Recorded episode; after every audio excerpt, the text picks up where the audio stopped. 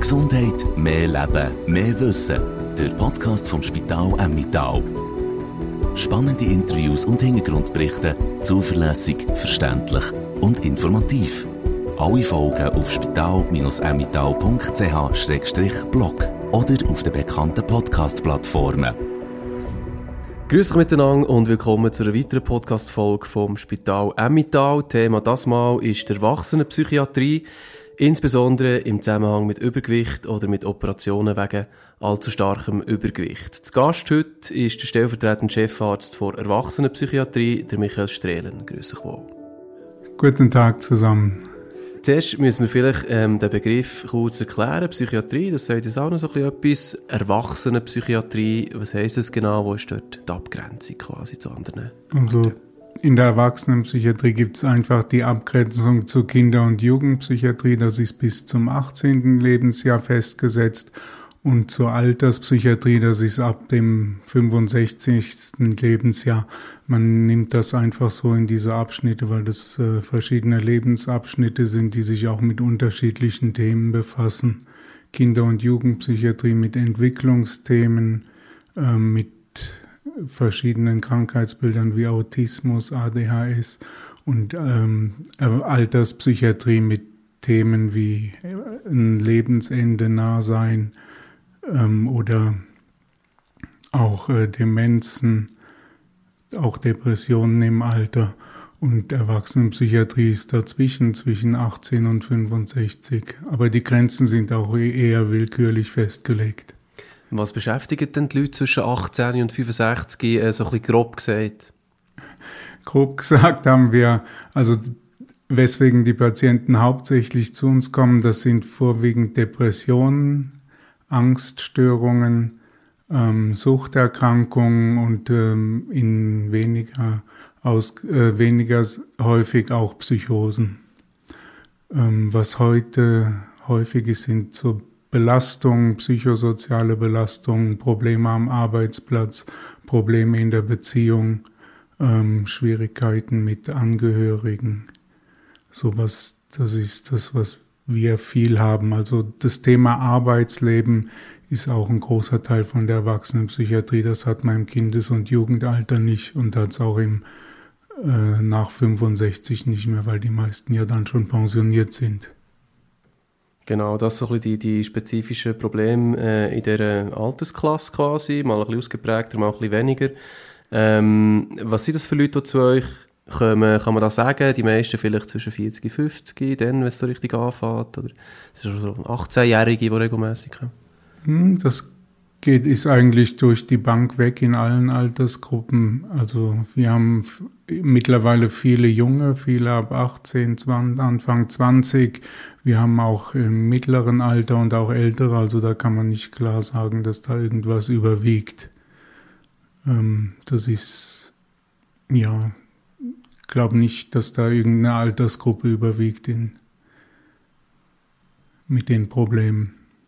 Kann man sagen, dass aber vielleicht spezielle Berufsgruppen oder spezielle Hintergründe eigentlich äh, ähm, mitgebracht werden, von den Leuten, die zu euch äh, können Hilfe suchen?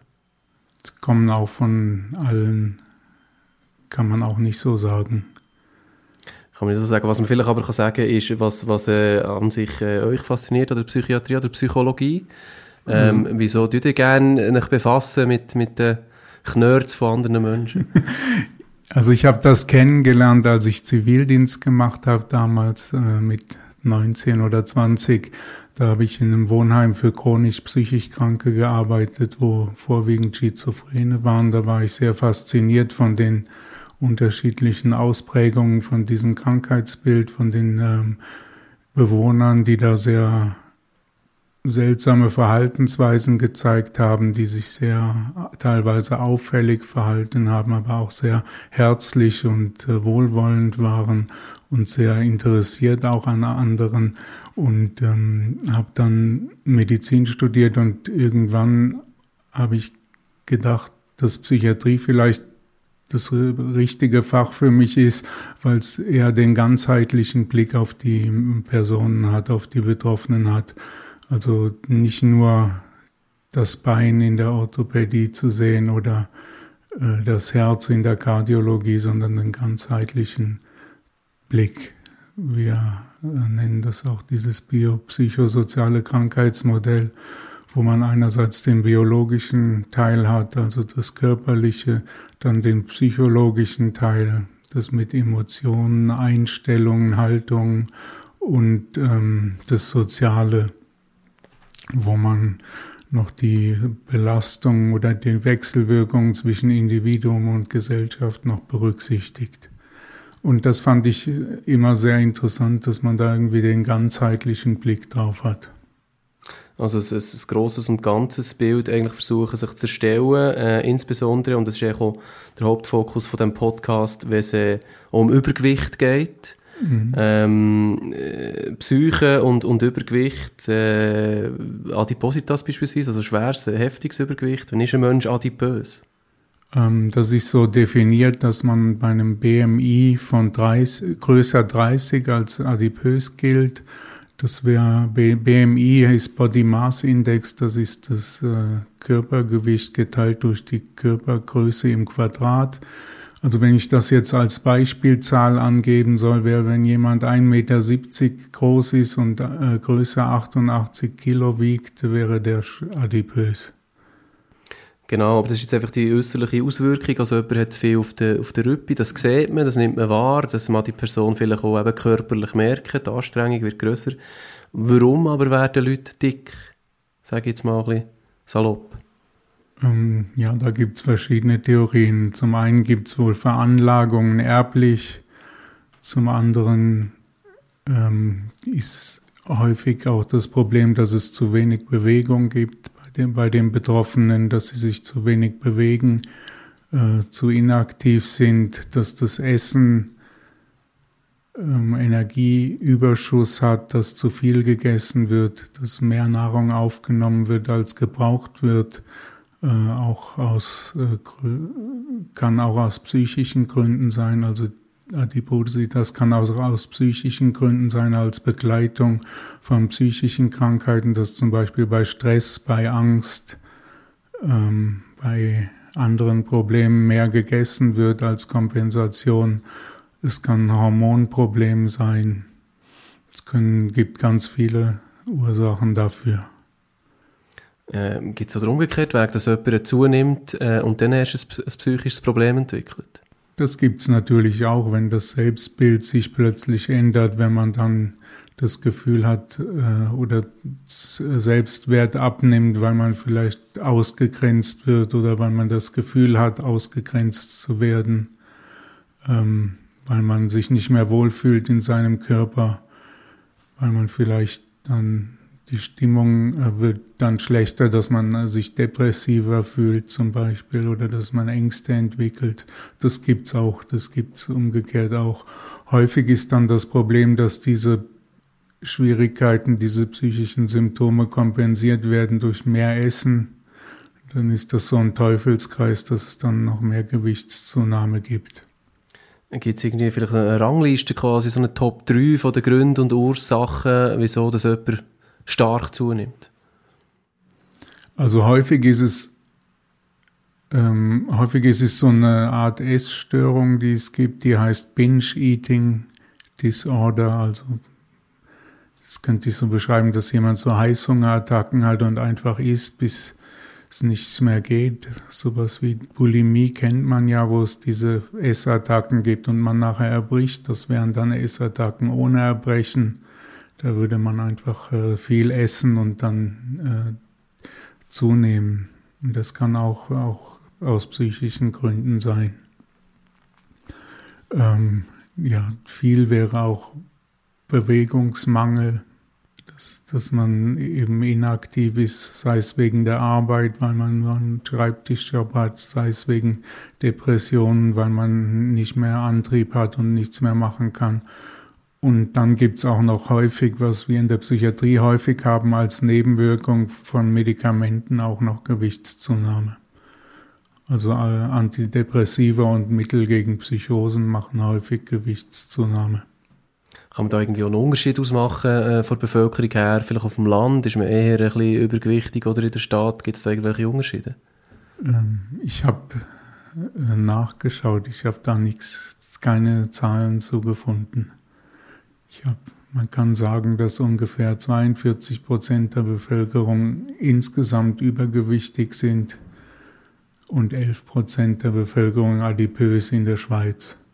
In Deutschland wären es sogar 20 Prozent. Also fast jeder Zweite, eigentlich kann man sagen, ist, ist übergewichtig in der Schweiz.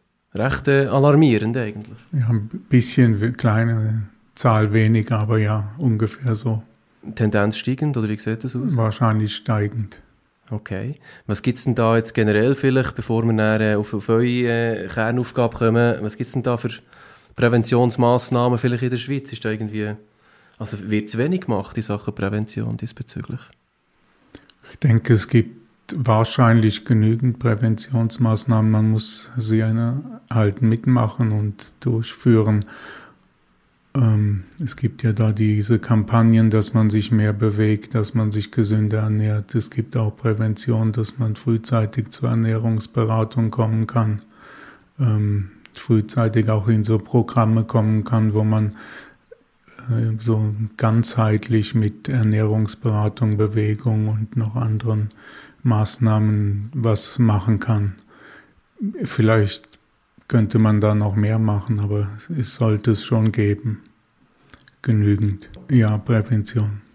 Ähm, jetzt, äh, aber die Gründe sind ja vielfältig, oder? Wieso das jemand ähm, vielleicht äh, zunimmt oder, oder, oder sich so ein bisschen einen, einen Bauch an, anspachtelt eigentlich. Ähm, der erste Schritt, der hat es schon gesagt, könnte eine Art eine Ernährungsberatung sein. Das mhm. findet aber nicht bei euch statt. Ähm, ein zweiter Grund natürlich Bewegungsgeschichten, oder? Dort Leute darauf sensibilisieren irgendwann merkt man dann vielleicht, das nützt alles irgendwie wie nichts, das Verhalten liegt irgendwo tiefer. Und dann, denke ich, kommt man irgendwann zu euch in der Erwachsenenpsychiatrie, oder wie muss man sich das vorstellen? Es gibt noch so Adipositas-Zentren, wo man auch noch andere Maßnahmen machen kann, wo man noch medikamentöse Maßnahmen machen kann. Optimalerweise wäre das begleitet von psychiatrischen Interventionen, weil häufig psychiatrische Probleme damit äh, einherspielen. Aber das wird, glaube ich, eigentlich nicht so viel gemacht, so wie ich das äh, im, im Gefühl habe. Ähm, aber ähm, ja, wenn die Patienten zu uns kommen, beschäftigen wir uns natürlich auch mit, dem, mit der ganzen Lebensgeschichte, mit den äh, Essgewohnheiten, mit früheren Traumatisierungen, mit äh, Beziehungen Eltern, mit der, dem Stellenwert, den das Essen zu Hause hatte, mit äh, Essen, Stellenwert, den das Essen jetzt hat, zum Beispiel als Frustkompensation oder sowas. Aber ja, ich hätte das Gefühl, dass die Patienten zu wenig zu uns kommen. Inwiefern zu wenig? Also die werden zu selten zu uns geschickt. Ich habe gelesen, das Dunkelziffer ist relativ hoch mit äh, mit diesen Problemen. Häufig werden sie einfach abgeklärt vor, der, vor einer Operation, weil das dazugehört zum Programm. Genau. Also zu dem ähm, Teil kommen wir dann nachher auch noch, aber was mich jetzt noch würde interessieren, was wäre jetzt so ein, typisches, ähm, ein typischer Fall? Könnt ihr mal so ein Beispiel machen? Der hat gesagt, äh, es geht mir guselt dann dort ein bisschen in der Vergangenheit um beispielsweise, mhm. wo kommt die Person her, was hat sie erlebt, mhm. wieso hat sie das eigenartige Ess, äh, Essverhalten oder äh, Verhältnis zum Essen? Ähm, könnt ihr da mal so ein konkretes Beispiel machen von einem Fall, wie, wie, wie sich ein Fall abgespielt hat von jemandem, der bei euch gelandet ist? Also dass zum Beispiel ähm, ein Kind, dessen Eltern sich, also ein Erwachsener kommt oder dessen Eltern sich schon früh getrennt haben, wo es auch Streitigkeiten in der Familie gab, die dann, ähm, ja, die dann so gegeneinander auch gearbeitet haben, also das Kind irgendwie hin und her gerissen haben zwischeneinander. Und äh, in dem in der Familie war bei den Großeltern immer das Essen hatte so einen ganz besonderen Stellenwert, also es wurde immer als Trostpflaster benutzt und in vielen Situationen auch als Zuwendung und das hat sich durch das ganze Leben hinweggezogen. Das hat immer einen sehr großen Stellenwert. Und das Ziel in der Therapie zum Beispiel wäre, dass man die äh, das Essen in einen ganz anderen Kontext setzt, also dass es nur noch der Nahrungsaufnahme dient und äh, vielleicht schon auch ein gewisses Stück weit dem Genuss, aber der Nahrungsaufnahme und dem äh, Sättigen des Hungergefühls, dem Stillen des Hungergefühls. Das wäre zum Beispiel ein, eine Idee für eine Therapie, äh, ein Therapieziel. Aber man müsste natürlich die anderen Probleme in der Kindheit auch anschauen, die da gewesen sind. Also oft sind es äh, sozusagen unverdaute Geschichten aus der mhm. Kindheit, die ein, ein, Muster hervorrufen und das zieht man dann durch. Und dann kommt man äh, zu euch und ihr versucht herauszufinden, was, was mhm. Sache ist. Äh, jetzt könnt ihr mir vorstellen, dass sie auch nicht immer nur angenehme Sitzungen für eine Patientin oder für einen Patienten? Nee, die sind nicht immer angenehm. Es kann sogar sein, dass da relativ viel ausgelöst wird, dass es den äh, Betroffenen danach schlechter geht als vorher, dass die viel verarbeiten müssen, viel denken müssen, ähm, viel, äh, ja, viel auch Wut, Trauer, irgendwas spüren. Aber im Endeffekt soll es weiterhelfen. Aber das ist äh, normal, dass da was ausgelöst werden kann, ja. Also eine Sitzung dauert 45 Minuten? Ja, so eine un ungefähr eine Stunde, 50 Minuten, eine Stunde. Mhm. Und man muss sich mit sich selber befassen, man muss ehrlich sein, sonst bringt das eigentlich auch nicht viel, oder? Mhm. Nimm jetzt mal an. Also man sollte offen sein, man sollte ehrlich sein, man sollte sich, muss sich mit sich selbst befassen, man kann vor allen Dingen sich selbst helfen. Ich kann ja nicht jemandem sagen, was er zu tun hat, wo, wo ich denke, was ihm gut tut. Er selbst muss eigentlich wissen, was ihm gut tut. Ähm, das ist äh, so, dass die Betroffenen sich selbst am besten helfen können. Aber Anstöße von außen brauchen sie unter Sachen, Ideen, wie man früher ähm, frühere Muster oder frühere äh, Probleme heute in einen anderen Kontext setzen kann.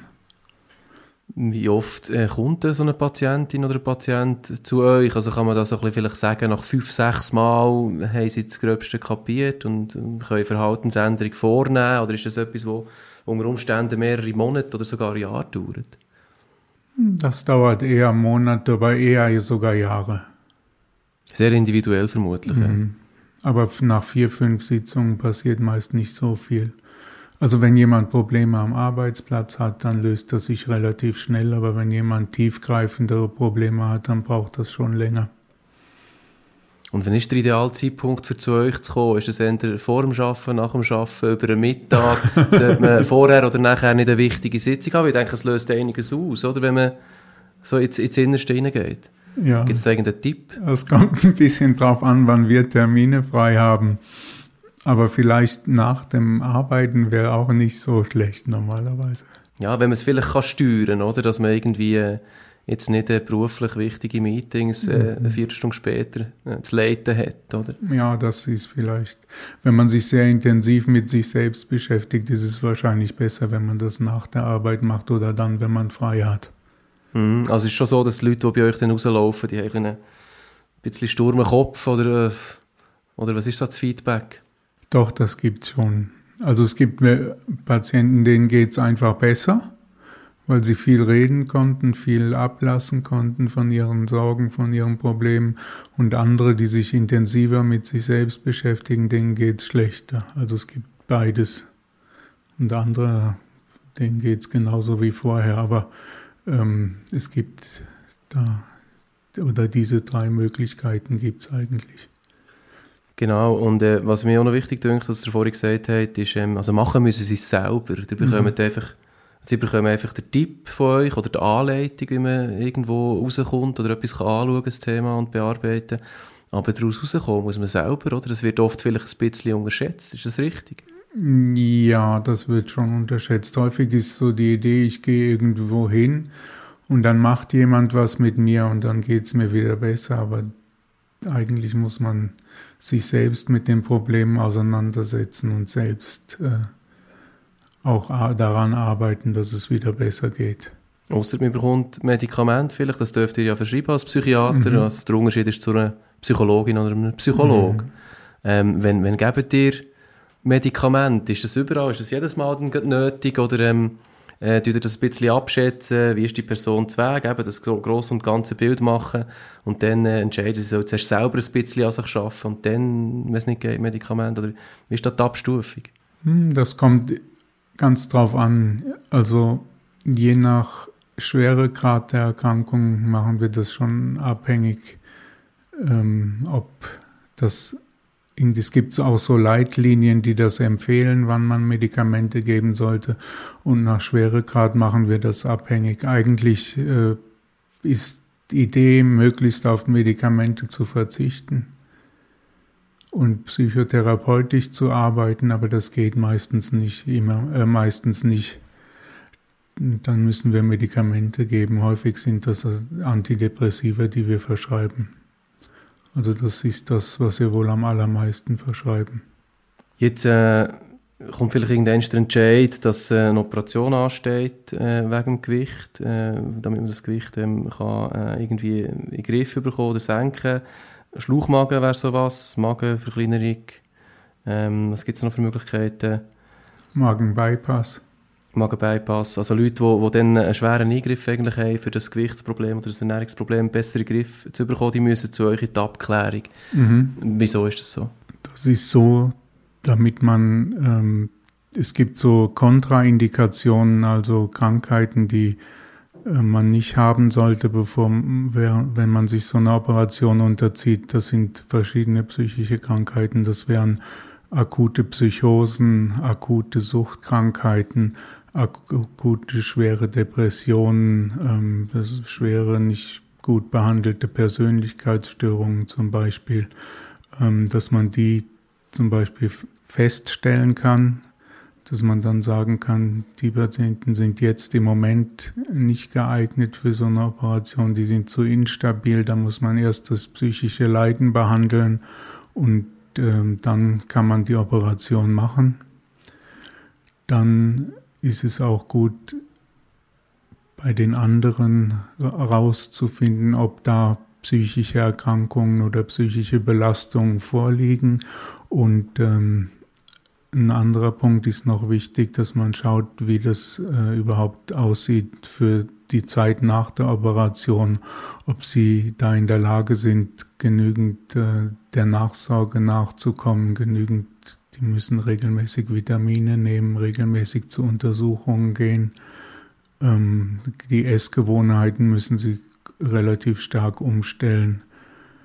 Und äh, außerdem wird sich der Körper relativ krass verändern in den meisten Fällen, so dass man auch ein anderes Körperbild hat, dass man äh, eine andere Belastung kann sein, dass man so Hautfalten bekommt, wenn man zu viel abgenommen hat. Ähm, ja, dass man da auch darauf vorbereitet wird, dass das nicht nur einfach ist, diese Operation, dass die nicht einfach so ein schneller Problemlöser ist, sondern dass das auch Probleme mit sich bringt. Es macht zwar was Gutes, aber es bringt auch Probleme mit sich. Und deswegen ist es äh, gut, wenn vorher eine psychiatrische Abklärung erfolgt. Genau, so ich abchecken, ob jemand in der Lage ist, das überhaupt zu verkraften denn in mhm. diesem Rahmen, ob, ob, bewusst, äh, ob ihm bewusst ist, dieser Person, was da genau passiert. Kommt das oft vor, dass äh, aus diesen Gründen keine OP stattfindet? Mhm. Es kommt eher selten vor. Ich kann jetzt keine Zahlen nennen, wie, wir, wie oft das bei uns ist, aber es kommt eher selten vor. Und ähm, die kann man ja behandeln, die Probleme in den meisten Fällen, und dann kann man das danach. Ist das vielleicht gleich ja. Genau, und äh, auch eben nach der OP ähm, kann man die Betreuung an sich auch in, in Anspruch nehmen, wenn mhm. man es selber nicht schafft, oder wird genau. man dort wieder begleitet? Genau, das ist ganz gut möglich. Da kann man Betreuung in Anspruch nehmen.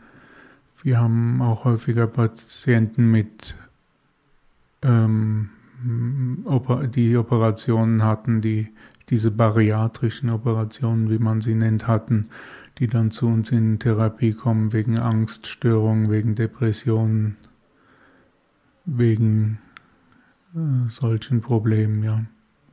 Jetzt, wenn ich daheim vor dem, vor dem Gerät hocke und den Podcast jetzt höre ähm, und finde, ja, ich bin eigentlich habe ich auch ein bisschen zu viel auf der, auf der Waage, oder? Welche drei Fragen kann ich mir stellen, für herauszufinden, quasi, ob ich jetzt ein Kandidat bin, für, für zu euch zu kommen. Oder für mich vertieft zu beraten.